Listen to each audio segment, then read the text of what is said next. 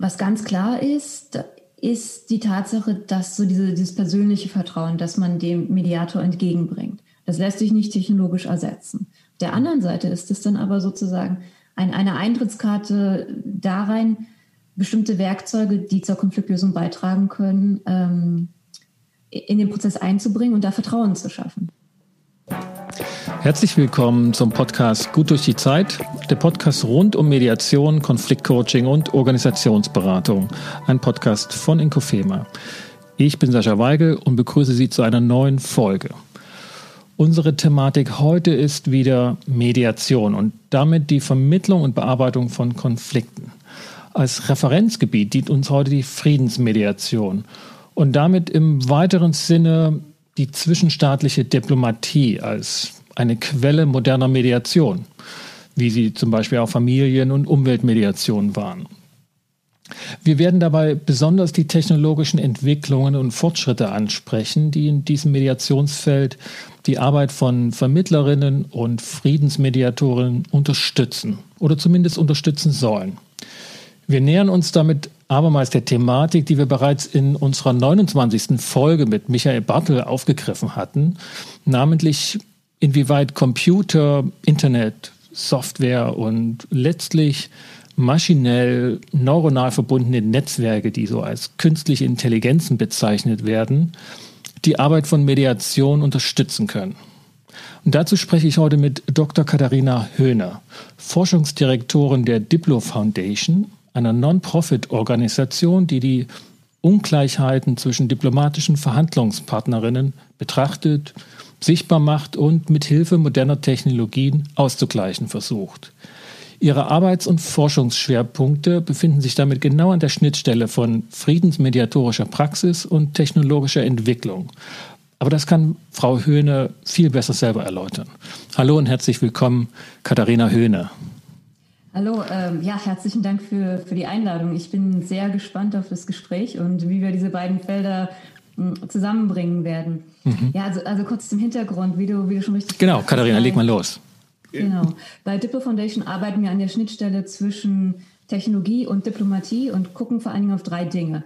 Welche neuen Themen ergeben sich für Diplomatinnen und Diplomaten? Welche neuen Werkzeuge gibt es für Diplomatinnen und Diplomaten?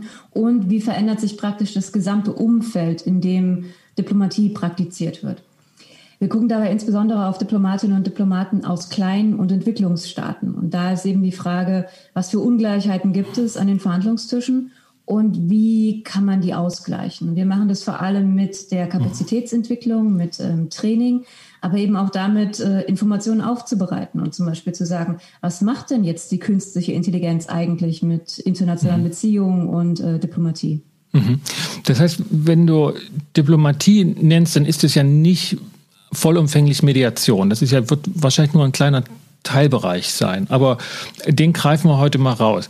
Wenn du aber nochmal so, wie kommst du eigentlich zu dieser Arbeit? Du kommst ursprünglich aus Erfurt, du hast in Jena und in Leicester studiert und dann? Genau, äh, dann die Doktorarbeit geschrieben im Bereich internationale Beziehungen. Mhm. Aber damals äh, sehr theoretisch. Also mich haben diese theoretischen, abstrakten Fragen, was ist der Staat, wie agieren Staaten miteinander, extrem interessiert. Aber gleichzeitig war ich immer in der Praxis aktiv, in dem Sinne, dass ich ähm, für Diplo Foundation schon gearbeitet habe und halt diesen Kontakt zu der, zu der Praxis hatte und zu den äh, Diplomatinnen und Diplomaten. Und ich fand das so faszinierend und äh, bereichernd, diesen Austausch zu haben äh, dass ich dann einfach entschieden habe, ich will lieber da meinen Schwerpunkt hinlegen und nicht in, äh, in, in den akademischen Bereich. Also schon forschen, aber sozusagen praxisorientiert forschen.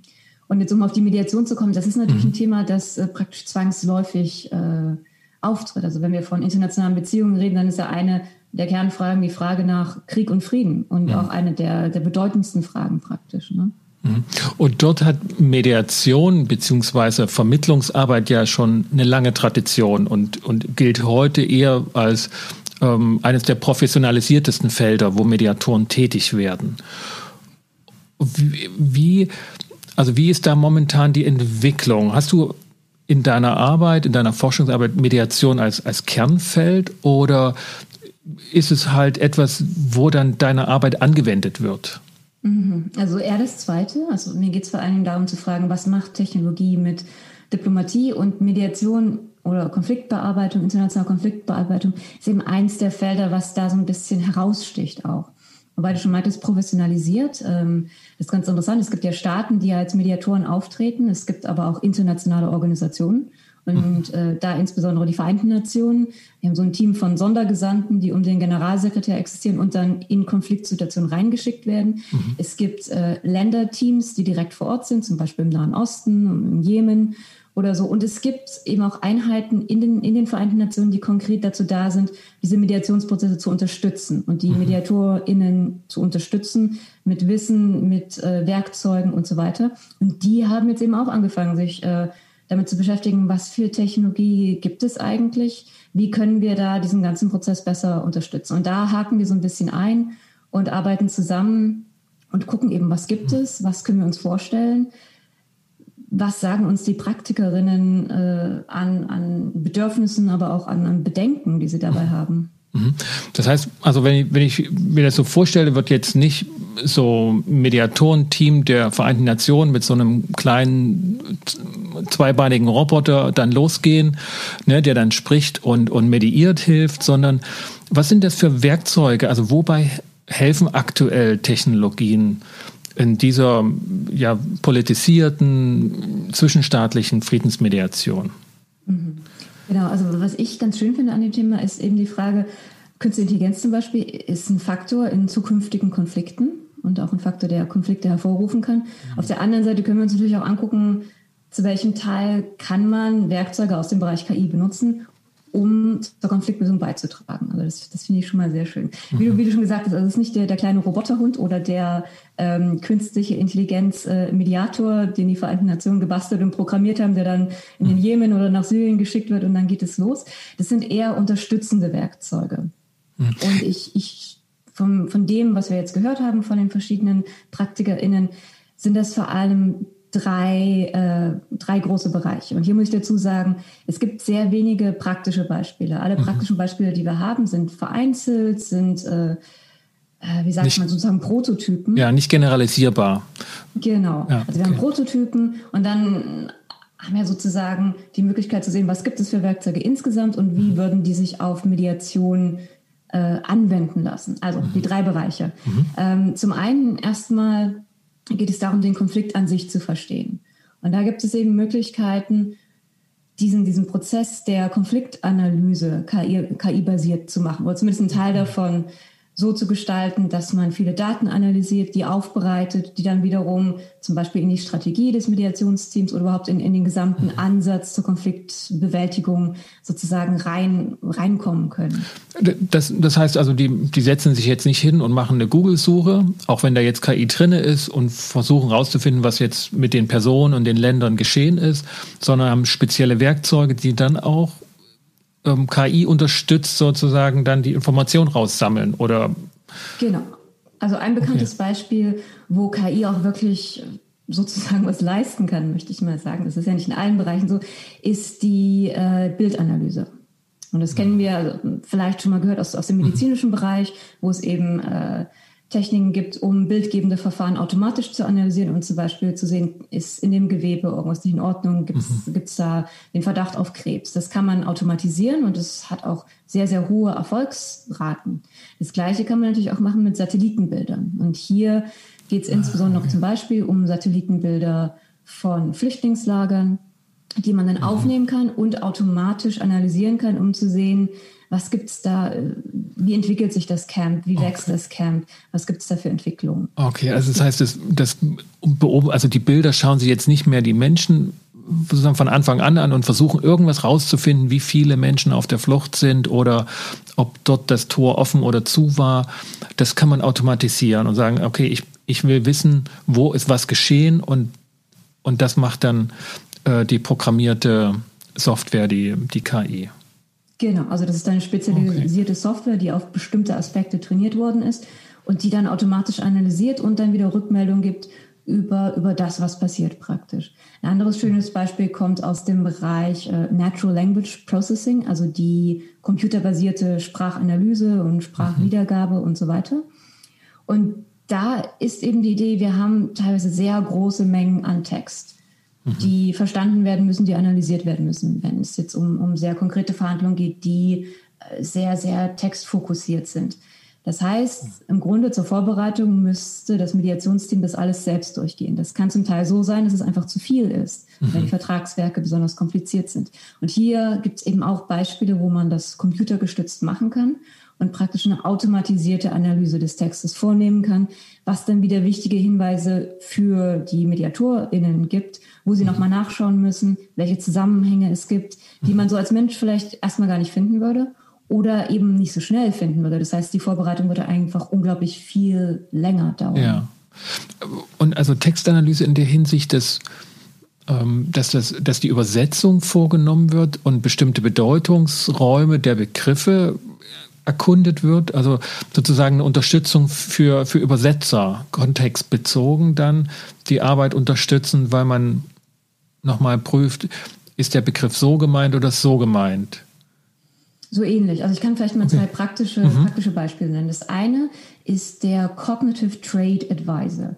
Das ist ein Werkzeug, das kommt jetzt nicht direkt aus der Mediation. Da geht es eher darum, Diplomatinnen und Diplomaten, die im Wirtschaftsbereich verhandeln, zu unterstützen. Mhm. Das Werkzeug ist sozusagen gefüttert worden mit äh, relativ komplexen internationalen Vertragswerk zu Ausfuhrbestimmungen von Gütern, mhm. zu Zöllen und so weiter. Mhm. Ich habe mir sagen lassen von Diplomatinnen und Diplomaten, dass dieser Bereich an sich schon sehr, sehr komplex ist. Mhm. Wenn die jetzt die Aufgabe haben, international zu Zöllen, zu Ausfuhrbestimmungen und so weiter zu verhandeln, dann könnten die auf dieses Werkzeug zurückgreifen und sagen, zeig mir doch mal, was für Verträge gibt es in diesem Bereich, was für konkrete mhm. Regelungen, zum Beispiel Beispiel zum Herkunftsland, zum Ursprungsland gibt es mhm. in Bezug auf meinen spezifischen Fall. Und das erspart Ihnen eben diese ganzen Texte durchzugehen.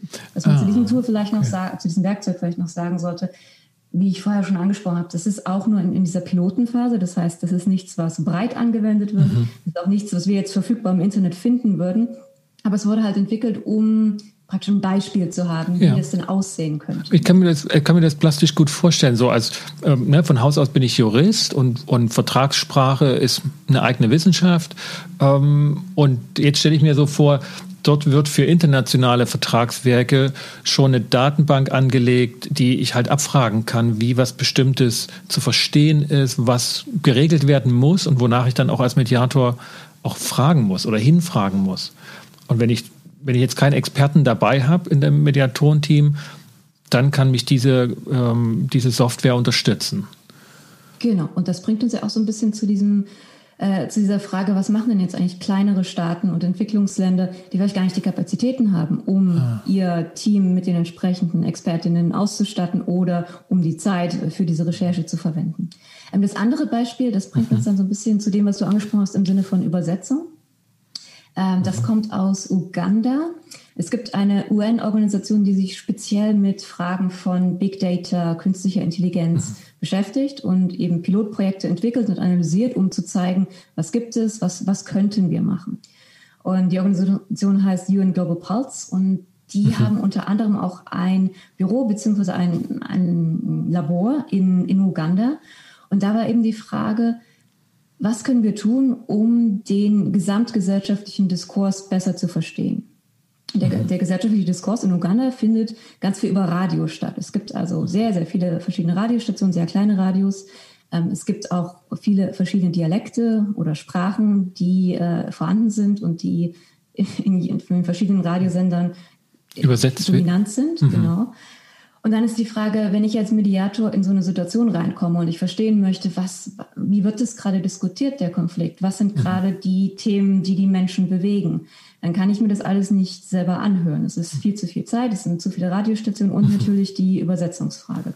Und UN Global Pulse hat eben ein Werkzeug entwickelt, das sozusagen das Radio anhört, was es da hört, ähm, von Sprache, also von gesprochener Sprache in Text mhm. übersetzt mhm. diese Texte dann wiederum ins Englische übersetzt und das dann wiederum zusammenfasst. Und dann hat man eben erstmal einen Anhaltspunkt von, welche ja. Themen werden wo besprochen. Ähm, Geht es jetzt zum Beispiel um Wasser? Wo ist die Aufmerksamkeit? Um, genau, und, und wie wird der Konflikt an sich besprochen?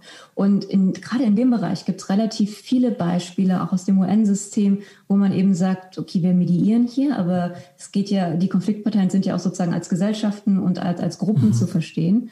Und wenn wir hier Erfolg haben wollen, dann müssen wir das auch so gestalten, dass wir eben zuhören, was sind denn überhaupt die Anliegen in der breiten Bevölkerung? Weil wenn die mhm. breite Bevölkerung diese Friedensverhandlungen, das Ergebnis der Friedensverhandlungen nicht akzeptiert, mhm. dann haben wir natürlich ein Problem. Und da gibt es äh, ein paar Beispiele, wo eben versucht wird, über Social Media oder über ganz mhm. spezielle mhm.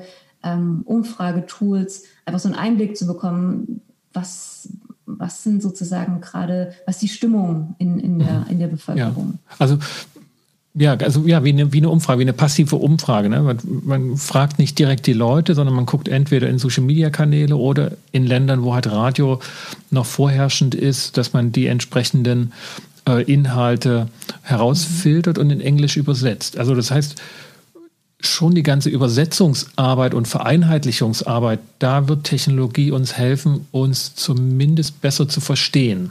Also auch wenn man da noch nicht ne, im berühmten Einverständnis ist, aber zumindest wissen, woran arbeiten die gerade, worüber denken die nach, was, genau. worauf ist die Aufmerksamkeit gelegt.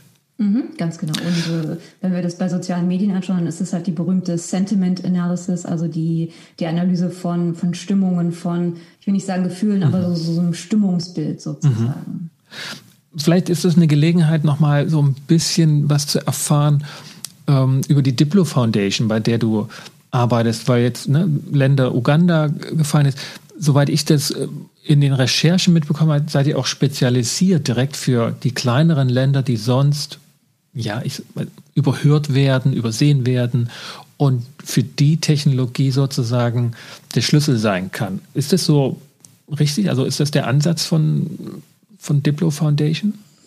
Genau. Ähm, da muss man natürlich einmal sagen, es geht vor allem, zuallererst geht es darum, dafür zu sorgen, dass, wenn über Technologie in Anführungsstrichen international verhandelt wird, dass man damit am Tisch sitzt. Also gerade Fragen von künstlicher Intelligenz werden jetzt auch auf globaler Ebene diskutiert in mhm. verschiedenen Foren, unter anderem äh, bei den Vereinten Nationen.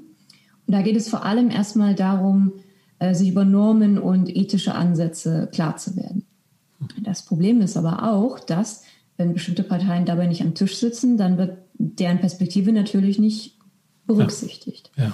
Und dann ist eben die Frage, wie stellen wir sicher, dass kleine und Entwicklungsländer da vernünftig repräsentiert sind und zuallererst natürlich erstmal die Informationen haben, äh, was, was für Themen werden da besprochen. Also sozusagen, wir geben dann eine Handreichung, sozusagen eine Zusammenfassung, die dann dazu führen kann, dass die entsprechenden ähm, Diplomatinnen in diese Diskussion schneller einsteigen können und nicht unbedingt auf ein riesen Expertenteam angewiesen sind. Wir, wir sind dann sozusagen so ein bisschen mhm. das Expertenteam, das da vorbereitend ähm, hilft. Mhm.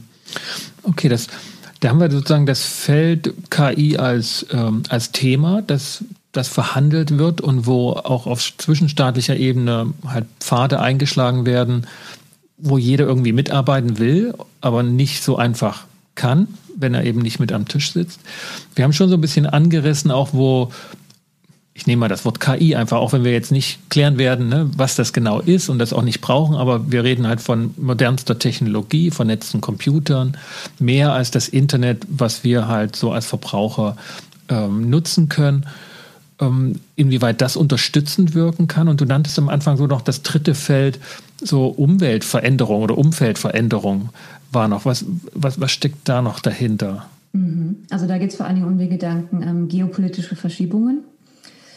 Und auch darum, wie sich unser, unser Kommunikationsverhalten insgesamt verändert. Also zu den geopolitischen Verschiebungen vielleicht ganz kurz. Im Bereich KI gibt es eine, eine relativ dominante Narrative, die sagt, ähm, wir schlittern vielleicht in sowas wie einen neuen Kalten Krieg hinein, ja. also in ein, eine neue Systemkonfrontation oder Konfrontation zwischen zwei großen Einheiten, die miteinander konkurrieren. Mhm. Und in dem Fall geht es halt darum, äh, um die USA auf der einen Seite und mhm. um China auf der anderen Seite, die beide auf ihre Weise sehr, sehr fortgeschritten sind in dem Bereich, künstliche Intelligenz zum Beispiel, da auch sehr, sehr viele Ressourcen haben, wiederum mhm. auf die eine oder andere Weise.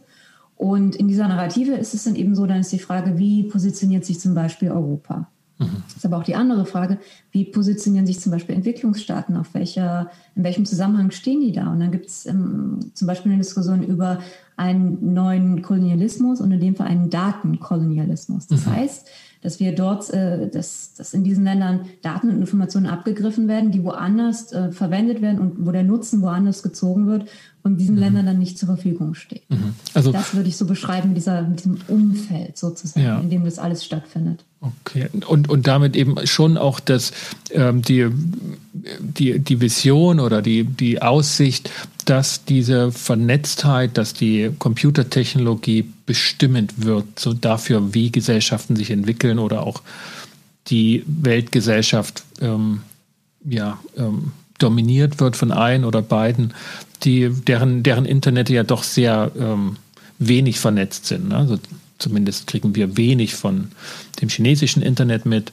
Und andersrum bemüht man sich auch, dass die wenig von dem westlichen Internet mitbekommen. Und das ist ein Thema für, für Krieg und Friedensmediation. Ähm,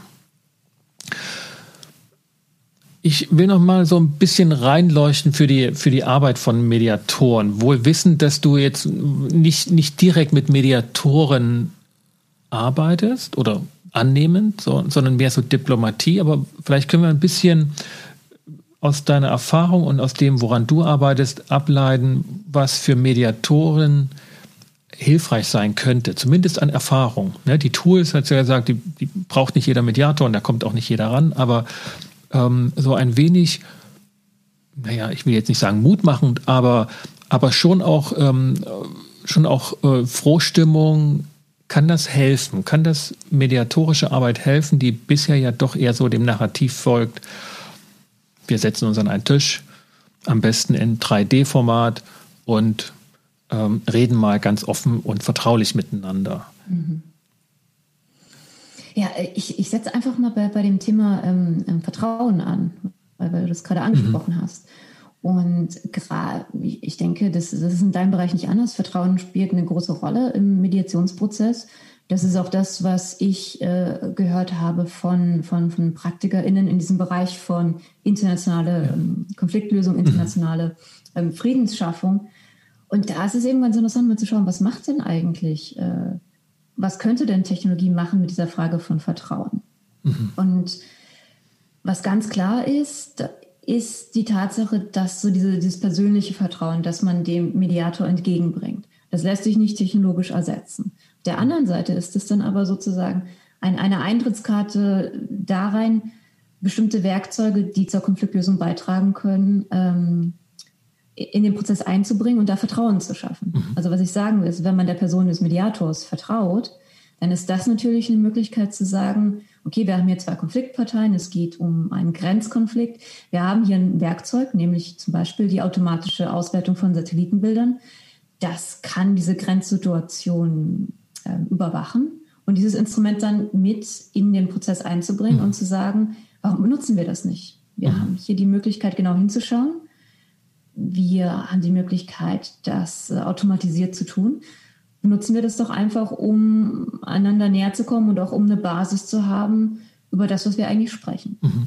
Da ist natürlich ein kleiner Haken dabei. Wir dürfen jetzt nicht annehmen, dass die Technologie automatisch äh, ohne Bias ist und, und dass es da keine Probleme gibt, dass man da mhm. genau hinschauen muss. Aber was ich sagen möchte ist, ich glaube, da gibt es, wie du schon meintest, halt Möglichkeiten einfach zu sagen, lass uns doch eine technologische Lösung anwenden oder vielleicht sogar zusammen entwickeln und in diesem Prozess zur Konfliktlösung beizutragen. Also entweder indem wir genau hinschauen, was passiert und dann dementsprechend auch Ergebnisse haben, die die Verhandlungen in, in diesen Verhandlungsprozess mit, mit hineinkommen können. Oder eben sagen, gut, wir haben jetzt hier einen Friedensvertrag, wir haben jetzt geklärt, wie das aussehen soll mit der Grenze. Warum entwickeln wir jetzt nicht zusammen ein Werkzeug, das das überwacht? Mhm. Und da gibt es da gibt's einige vorstellbare, interessante, interessante Anwendungen. Natürlich sind das keine Automatismen und ich glaube, es kommt immer wieder zurück auf, auf die Frage von persönlichem Vertrauen. Ja. Aber ich finde, das, das finde ich vom Prinzip her schon mal, schon mal sehr interessant, dass es solche Möglichkeiten gibt. Mhm. Ich, ich komme mal mit einer, mit einer These oder so, die so ein bisschen aus der Erfahrung, ähm, habe ich den Eindruck, dass so Technologie in dem Bereich für, für Mediation oder, oder vertrauliche Gespräche, das muss nicht immer Mediation sein, das ist auch sonstige, das verstärkt so ein wenig die Einstellung, die schon da ist. Also die einen, die dem eher misstrauisch gegenüber sind, äh, können Dutzende Beispiele anbringen, dass das noch weniger vertraulich wird. Also weil einfach ne, die Aufzeichnungsmöglichkeiten durch einfachste Technologien, die wir alle bei uns haben, ähm, aus dem diplomatischen Bereich ist das äh, ja bekannt mit dem Varoufakis-Move, der die Gespräche äh, mit der EU zur Finanzkrise aufgezeichnet hat und, und vor zwei oder drei Jahren, glaube ich, als Buch veröffentlicht hat, was ein Riesenskandal war, der einfach mit seinem iPhone das als Diktiergerät aufgenommen hat in seiner Jackentasche. Ähm, und auch jetzt im Zoom, diese, diese Online, synchronen Online-Mediation können problemlos mitgeschnitten werden, ohne dass es der andere merkt. Man muss ja nicht den Aufnahmebutton der, der von Zoom nehmen, sondern man stellt einfach die Kamera außerhalb des Kamerablickfelds und, und nimmt das auf. Ähm, also, dass es viel leichter ist, Dinge aufzuzeichnen und damit dann auch die Gefahr zu begründen, dass andere das hören. Mhm. Und, und, und die andere Seite sagt, na ja, dann ist es dokumentiert und dann ist es transparent. Und ähm, das hilft auch in Konflikten, ähm, sich dran zu halten. Also weil, wenn man weiß, dass es, dass es dokumentiert ist, manifestiert ist, dann kann man nicht fünf Wochen später sagen, habe ich nie gesagt. Mhm. Also Schriftlichkeit hat ja auch was Manifestierendes, woran man sich dann halten muss. Mhm. Und so können wir. Zwei, zwei Reflexionen aus, aus, aus den Gesprächen mit, mhm. äh, mit, mit Diplomaten und Diplomatinnen. Also Zoom ist ja schon mal ein sehr, sehr gutes ähm, Thema in dem Sinne, dass wir sind ja jetzt äh, ein Jahr in, in der Covid-19-Pandemie und wir hatten Lockdown mhm. und Social Distancing. Und das hat natürlich auch Diplomatinnen und Diplomaten betroffen. Wenn wir uns jetzt äh, einen diplomatischen Hub wie New York vorstellen, da galt ja. natürlich auch Lockdown und ähm, Social Distancing. Ja. Das heißt, viele dieser Verhandlungen sind in ein, in ein Online-Format äh, transformiert worden. Und, und die UNO nutzt also ganz, ne, die, die, äh, die UNO nutzt Zoom und wir in Deutschland also es gibt, es gibt, es gibt immer weniger. Ein, ein eigenes Programm äh, für den Sicherheitsrat, ähm, andere, äh, ähm, ähm, andere Verhandlungsgruppen im, im Bereich der Vereinten Nationen haben, haben ihr eigenes Programm. Mhm. Aber natürlich, je nachdem, von, von welchen konkreten Situationen wir jetzt reden, war Zoom oder ist Zoom auch ein Thema. Und es gibt Menschen, die dann sagen, das ist ein Problem, nämlich genau, was du angesprochen hast, das kann ja dann alles aufgezeichnet werden. Und manche sagen, ja, das hat eben genau, also diese Besorgnis besteht natürlich immer, wie du schon gesagt hast, mhm. jeder trägt ein Aufnahmegerät in der Tasche heutzutage. Ähm, aber es hat nochmal diese, diese Sorge von, das wird jetzt aufgenommen und analysiert und später verwendet, nochmal verstärkt. Also mhm. diese, ne, diese Verhandlungen online zu führen. Und manche sagen, ja, das hat eben dazu geführt, dass man in diesen Online-Verhandlungen sehr, sehr steif geworden ist, also sehr, sehr auf seinen ja, etablierten okay. Positionen beharrt hat und gesagt und, und, sehr wenig abgewichen ist. Also diese Flexibilität, mhm. in der man dann vielleicht auch einen Lösungsansatz findet, hat gefehlt, weil keiner was sagen wollte, was nicht genau vorher abgestimmt war mit mhm. den eigenen Leuten, mit dem Ministerium, um eben diese sozusagen Angriffsfläche nicht zu bieten. Und ja, die These genau. im Bereich Diplomatie ist eben, dass diese informellen Orte, in denen man sich trifft und auch mal was sagen kann, was nicht genau der, sagen wir, vorgegebenen Verhandlungslinie entspricht, mhm. wegfallen. Also diese, das nennt sich äh, Korridordiplomatie. Also dieses, mhm. man trifft sich mal eben irgendwo und redet mal ja, und hält sich nicht ganz an die Linie, um dann vielleicht genau die Bereiche zu finden, in denen Kompromiss möglich ist. Mhm. Und, und viele sagen, das ist so ein bisschen schwieriger geworden. Da haben sich die mhm. Positionen verhärtet, weil man eben in diesem Online-Format sich zum Teil nicht traut, diese ja, informellen okay. Gespräche zu führen. Ja, ja, das, das kann ich, das kann ich nachvollziehen. Das ist interessant, dass sozusagen das auch tatsächlich als Schwierigkeit wahrgenommen wird, ohne dass es dafür einen Ausgleich gibt. Also wir haben ja auch gerade in Deutschland die ja, Diskussion von, von ja, Durchstechen von Informationen aus den, aus den Ministerpräsidentenkonferenzen und aus den Online-Bereichen, dass das wenig später sofort an die Öffentlichkeit kommt und dass die Räume dadurch noch weniger werden. Hm. Tja, genau, dann bin ich jetzt ein bisschen sprachlos, ne? Ja, also natürlich, natürlich ist es auch nicht ganz genau. einfach. Man ist dann auf andere, auf andere Tools ausgewichen. Wohin kann das führen? Also ja, wohin kann das ja. führen, wenn die Entwicklung dort problematisch wird. Da wird es ja Lösungsansätze ist geben. Ja, dass, ähm, dass bestimmte Verhandlungen nicht so voranschreiten, wie sie voranschreiten sollten, dass wichtige Themen sozusagen aufgeschoben werden. Das haben wir, das haben wir auch tatsächlich gesehen, also von 2020 auf jetzt 2021, dass sich Verhandlungen länger ziehen, dass wichtige Themen aufgeschoben werden, dann so, sich so ein Stau entwickelt und natürlich noch mehr Druck gerade auf die Diplomatinnen und Diplomaten, die vielleicht weniger Ressourcen zur Verfügung haben und gleichzeitig viel mehr abdecken müssen an, an Themen, dass dieser Druck natürlich, natürlich wächst. Aber was ich sagen wollte mit diesen informellen Räumen, was man vielleicht nicht vergessen darf, es gibt ja auch andere digitale Werkzeuge, also zum Beispiel die, die WhatsApp-Gruppe. Mhm. Und äh, WhatsApp wird ja sehr kritisch diskutiert, aber es gibt tatsächlich, also was, was Privatsphäre und Datensicherheit und mhm. die, äh, das Datenabgreifen von Facebook angeht, wird ja sehr kritisch diskutiert. Aber das war und ist zum Teil auch noch ein wichtiges Instrument für Diplomatinnen und Diplomaten, um in diesen informellen Bereich herzustellen. Also nicht nur informeller miteinander zu sprechen, sondern vielleicht auch dieses, was ich als Korridorverhandlungen. Angesprochen habe, dann dort zu machen. Also sich mal kurz abzusprechen, informell mal zu sagen, was hältst du eigentlich davon? Also jetzt nur so unter uns sozusagen. Ja. Das da sind natürlich interessante Ausweichmöglichkeiten. Also, also Technologie geht nicht nur in die eine Richtung sozusagen, sondern bietet dann wieder auch Möglichkeiten, andere Räume dann eben mhm. digital mhm. oder virtuell sozusagen zu schaffen. Mhm. Also ich meine, das, das, kennen wir ja aus, aus, dem, aus der Politik, ohne dass wir jetzt Mediation ranziehen müssen, dass es diese Korridorräume, diese Bypässe gibt, wo man sich mhm.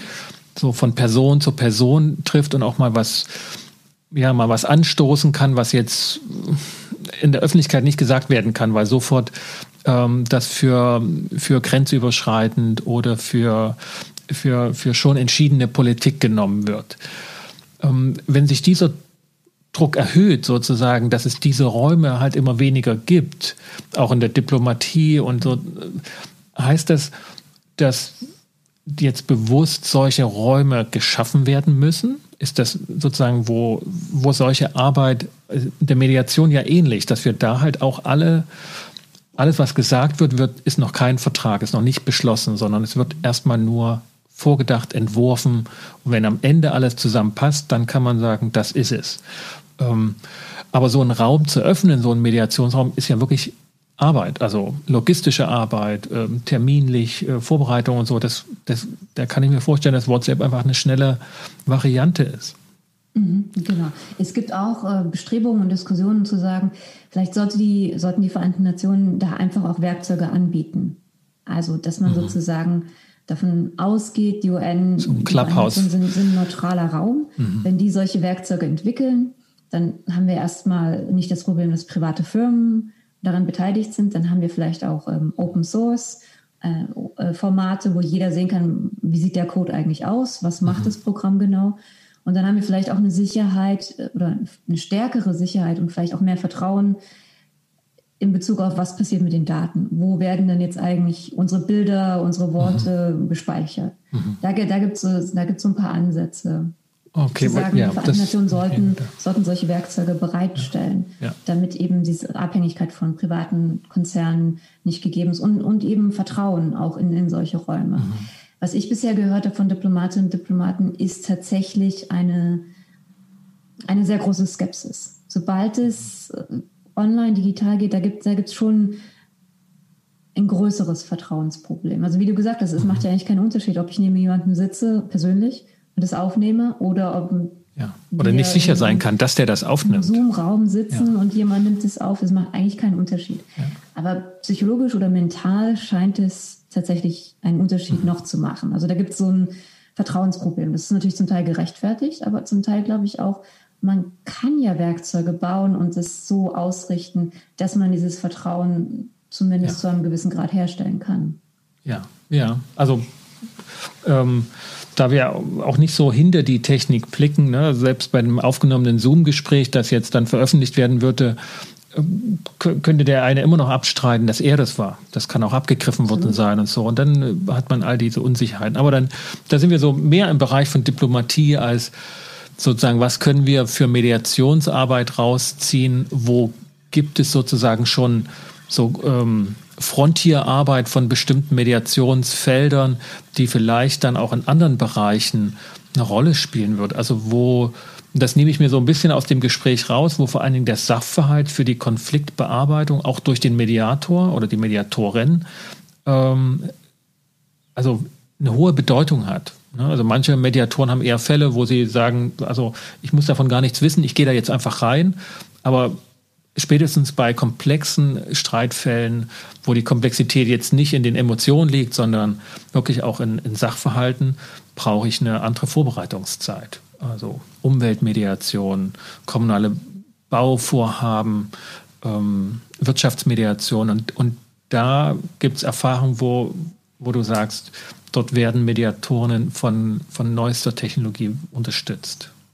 Genau, genau. Also wie, wie ich schon meinte, diese Beispiele gerade aus dem Bereich lange Texte zusammenzufassen oder ganz verschiedene äh, Meinungsäußerungen zusammenzubringen und zusammenzufassen mhm. und so weiter. Also das sind, das sind so die klassischen Beispiele. Und wie du schon angesprochen hast, aus dem juristischen Bereich gibt es mittlerweile sehr, sehr konkrete Werkzeuge, wo mhm. Juristen und Juristinnen eben unterstützt werden können, durch Werkzeuge, die Vertragswerke zusammenfassen mhm. oder sehr komplexe Regeln zusammenfassen, die dann wiederum in Verbindung mit, mit konkretem Vertragswerk bringen und so weiter mhm. und so weiter. Also gerade vor ein paar Jahren, als diese Diskussion um KI sehr stark losging, hat man immer Witze gemacht nach dem Motto, welche, welcher Beruf oder welche Berufe werden denn dann ersetzt mhm. durch künstliche Intelligenz? Und der Jurist und die Juristin waren immer ganz vorne mit dabei. Ja. Und äh, vielleicht äh, positiv gewendet für Mediatoren gilt das natürlich nicht, würde ich jetzt einfach mal sagen. Stand Kann man heute. Eine Vorbereitungsarbeit ähm, ähm, einfacher gestalten. Aber ich glaube, dieses, dieses persönliche Gespräch lässt sich einfach nicht ersetzen. Also auch so mhm. dieses Gefühl, gehört zu werden und verstanden zu werden. Also, um jetzt mal ein Beispiel zu bringen, ich hatte ja schon diese Beispiele angesprochen, wo ähm, FriedensverhandlerInnen so ein Gefühl dafür bekommen, was ist der nationale Diskurs und dann sich eben entweder ganz viele Leute einladen, Feedback zu geben und äh, Input zu geben oder eben sich soziale Medien anschauen. Das ist aber natürlich nicht das Gleiche, als sich mit diesen Leuten in denselben Raum zu setzen mhm. und denen tatsächlich das Gefühl zu geben, wir hören zu, wir sind da und äh, die Augen ja. zu schauen sozusagen. Ja. ja. also da bin ich, da bin ich ganz, ganz bei dir, dass sich das nicht ersetzen. Ich glaube auch, dass das Thema KI für Mediation nicht ein Ersetzungsthema ist.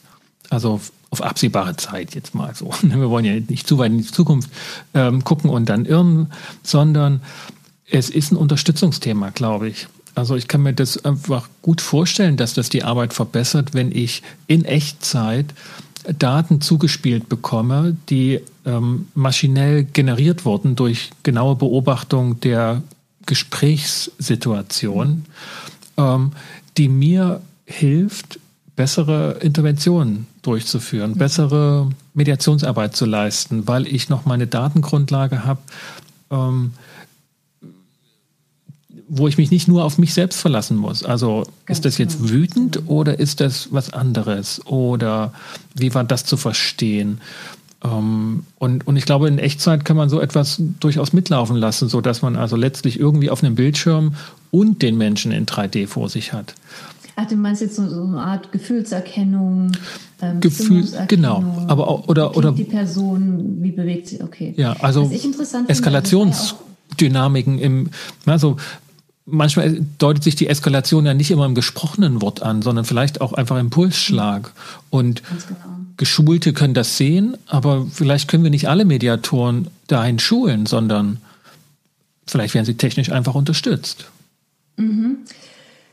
Sehr interessantes Thema. Wir hatten das mal besprochen in, in einem von unseren Online-Kursen. Da war eben die Frage nach der Anwendung von Gefühlserkennungssoftware, also wenn man das Gesicht anschaut, mhm. Herzschlag. Das war das Thema mit so Michael Bartel in der 29. Genau, Sendung. Das Thema genau. von der anderen Podcast-Folge. Und da war eben die Frage, ein Ansatz ist eben zu sagen, äh, sozusagen den Bildungsbereich da zu unterstützen und zu sagen, wir haben jetzt zum Beispiel ein Online-Format, ähm, wir benutzen das, um der Lehrkraft Feedback zu geben. Also sowas wie mhm. zum Beispiel, oh, guck mal, die, die ähm, Schülerinnen oder Studentinnen, die sind jetzt ein bisschen unaufmerksam. Ich bin da so ein bisschen zwiegespalten. Also meine mhm. Frage an dich wäre jetzt zum Beispiel, um das auf den mhm. Mediationskontext zu wenden, selbst wenn ich dieses Feedback hätte, ja, also ich halte einen Vortrag und, die, und dann gibt es so ein kleines Licht und es sagt mir, oh, die sind jetzt gerade unaufmerksam. Kann man in der Situation darauf so schnell reagieren? Und wenn das der Fall ist, würde man das nicht sowieso sehen? Und ist das, ist das ein hilfreiches Feedback oder ist das überfordernd? Das wäre mhm. zum Beispiel mal meine erste Frage bei sowas. Ja, also da würde ich sagen, wir müssen uns da eben auch wirklich weiterbilden und weiter schulen, wenn wir solche Technik haben. Das haben wir jetzt ja eben auch im, im Synchron-Online-Bereich machen müssen. Ähm, das wäre einfach ein Thema, daher gibt es immerhin noch weitere Arbeit.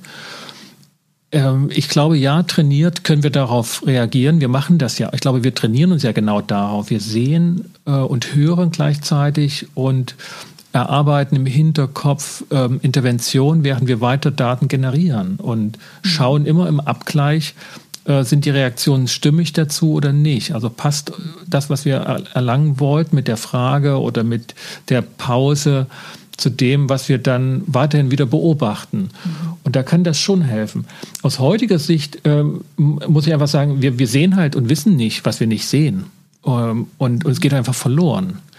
Und das macht eben auch, glaube ich, gute und weniger gute Mediationsarbeit dann aus. Also die mhm. einen sagen, ja, wir müssen auf Emotionen achten und wenn wir das nicht tun, verpassen wir was. Naja, und es, genau darum geht's. Ne? Wir können aber nicht, also wir sollten, also es wäre, wäre ja mh, hm, unklug, sich auf eine Informationsquelle zu beschränken, wenn eine, eine mit Daten gefütterte Software, die tausende Gespräche, die von 999 anderen Mediatorinnen durchgeführt wurden, wenn ich auf die keinen Zugriff hätte. Also es ist doch eine unglaubliche Datenbank, die mir helfen kann, mein Gespräch sozusagen einzumustern, also Muster zu erkennen, die ich halt nicht kenne. Ich habe halt ja nur meine Mediation als Erfahrungsbereich. Und wenn Mediatorinnen sozusagen auf Erfahrung als das entscheidende Merkmal für gute Mediationsarbeit Wert legen, und wir sagen ja, wir Mediatoren sagen, mit jeder Mediation werden wir besser, dann ist ähm, sozusagen eine Sammlung der Daten aller anderen Gespräche, die ich nicht gehört und nicht dabei war, aus der dann Muster herausgefiltert werden, doch für mich Gold wert. Also mhm. Mhm. Ähm, Finde find ich sehr, sehr spannend. Ich meine, natürlich ist dann immer die Frage, messen wir wirklich das, was, was wir ähm, messen wollen?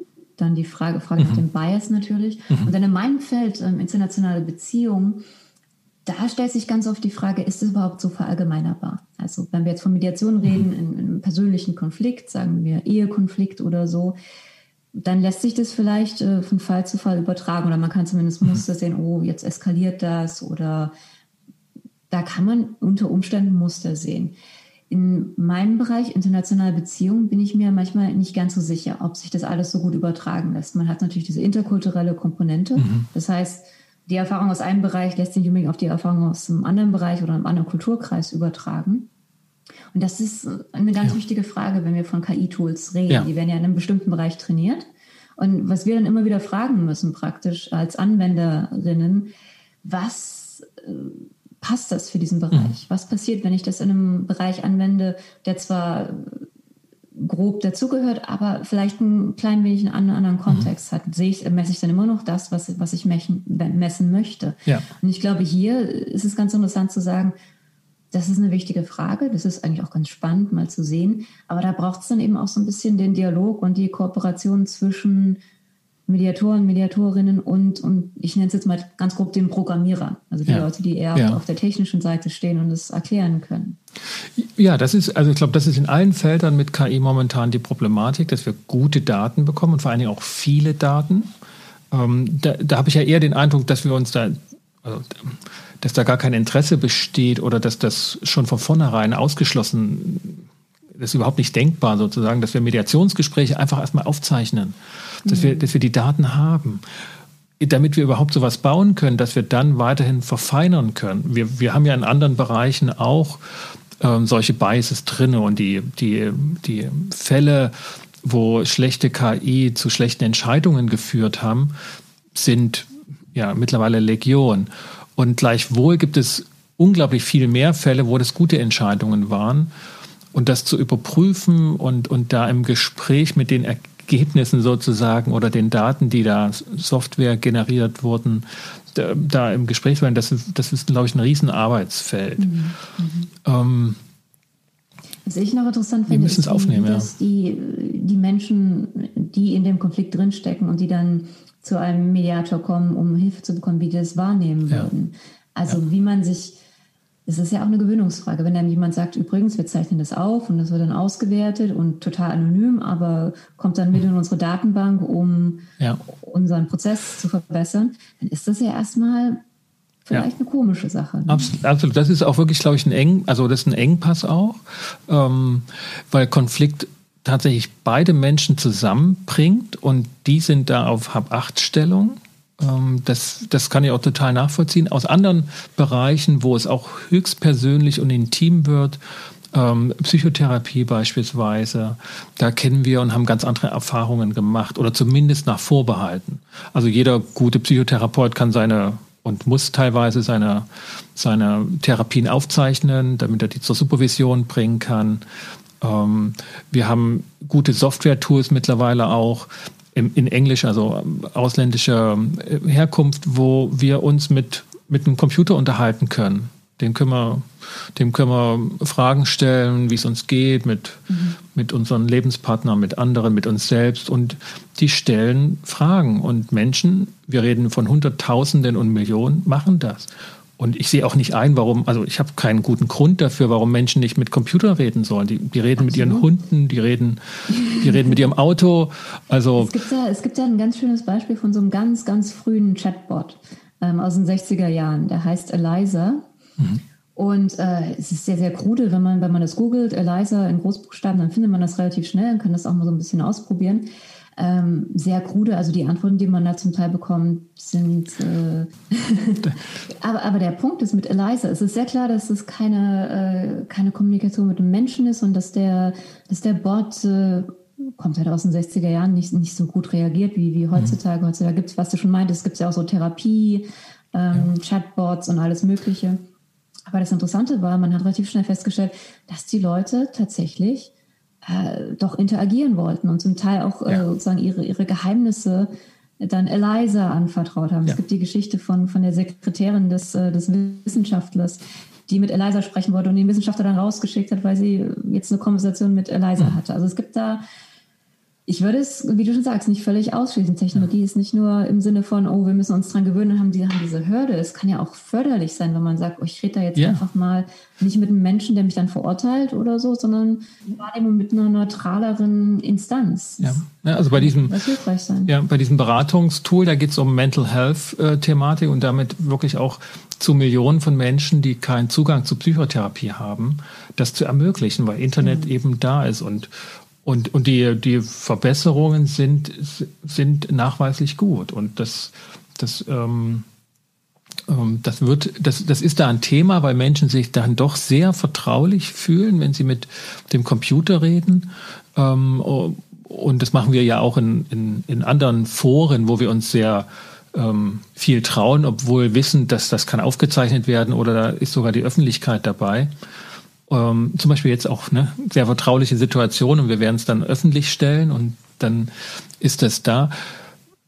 Für Mediation halt, wo der Anlass Konflikte sind, ist das tatsächlich eine andere Hürde. Also das sehe ich auch, dass das jetzt nicht ein, einfach nur so eine, ein Spleen ist, das nicht zu machen, sondern das ist eine echte Hürde. Und da kluge Rahmenbedingungen zu schaffen, damit wir überhaupt erstmal die Daten haben. Wir haben ja das finde ich ja das Problem. Wir haben einfach die Daten nicht, weil wir sie nicht aufzeichnen, weil wir damit die auch nicht testen können, was wir damit für Ergebnisse erzielen.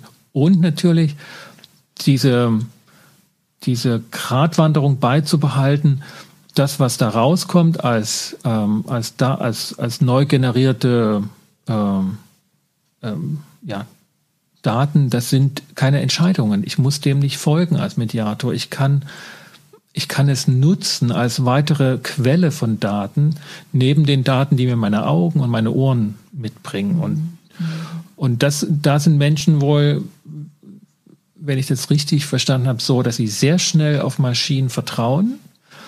Ähm, gerade so aus dem Empfehlungs, ähm, aus den Empfehlungssoftwaren vertrauen wir sehr schnell auf, auf Maschinen. Das hat man in einer Studie, ging es um Wein, ähm, also Weinempfehlungen. Aber wenn nur ein Fehler gemacht wird, wenn irgendwie ein Wein empfohlen wird, der wirklich miserabel war mhm. oder angepriesen wurde als fantastisch, dann sinkt das Vertrauen in den Keller und ist auch nicht wieder so schnell herstellbar wie bei Menschen. Also wir sind sehr intolerant gegenüber maschinellen mhm. Empfehlungen.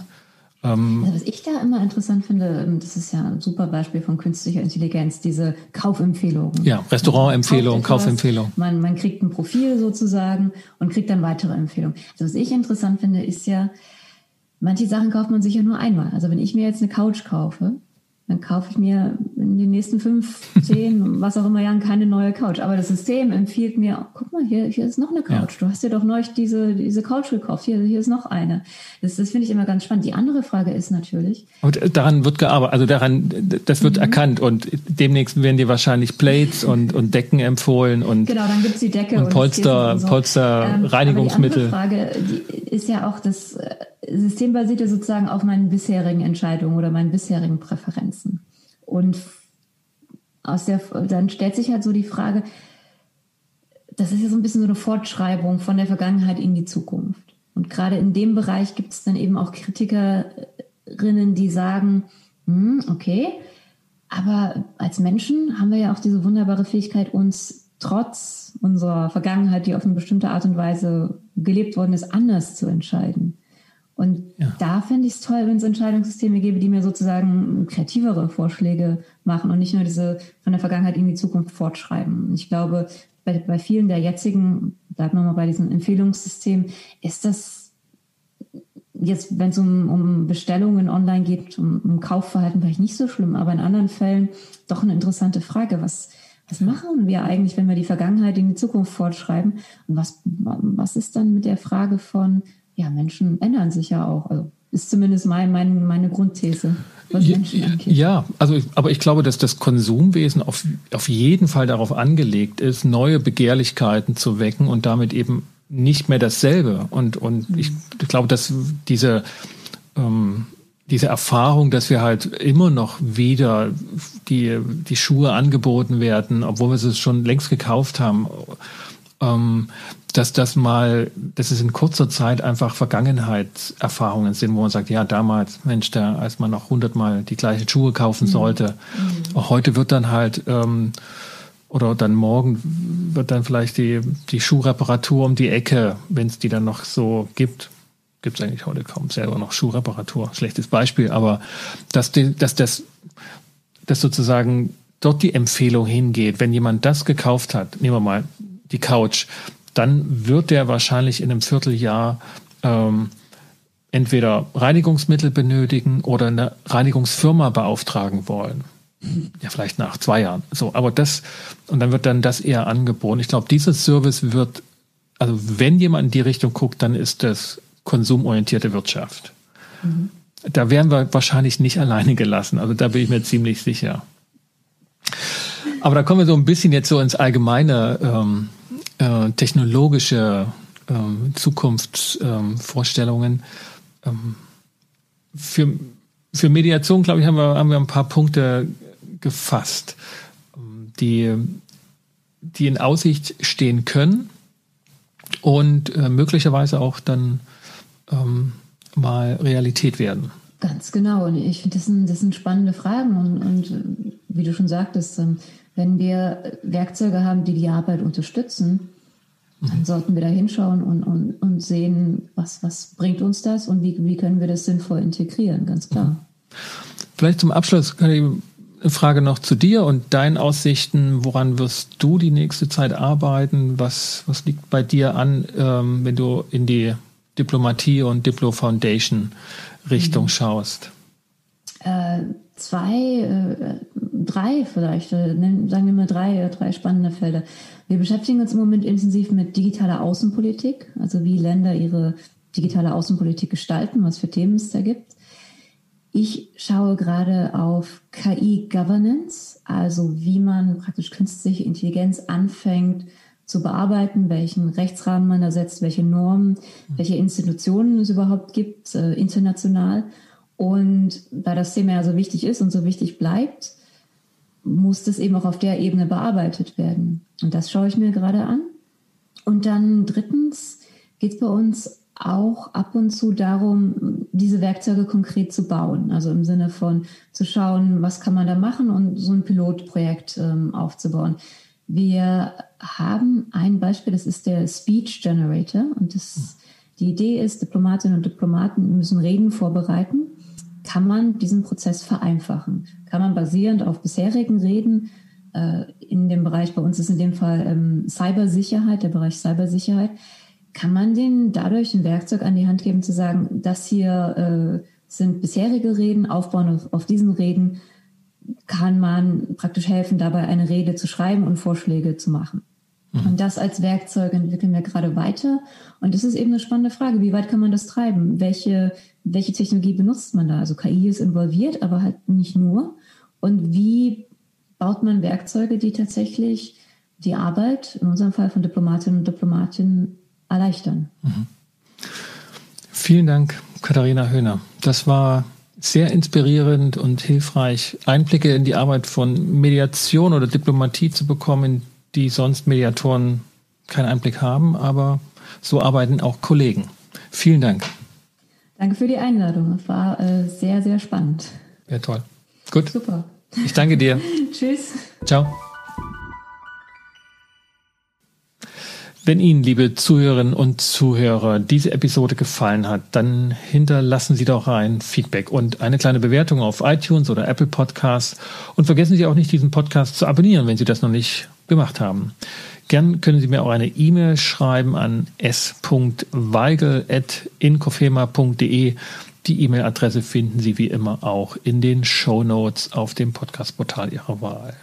Für den Moment bedanke ich mich bei Ihnen, dass Sie wieder mit dabei waren und wünsche Ihnen alles Gute für das, was ansteht. Kommen Sie gut durch die Zeit. Bis zum nächsten Mal. Ich bin Sascha Weigel.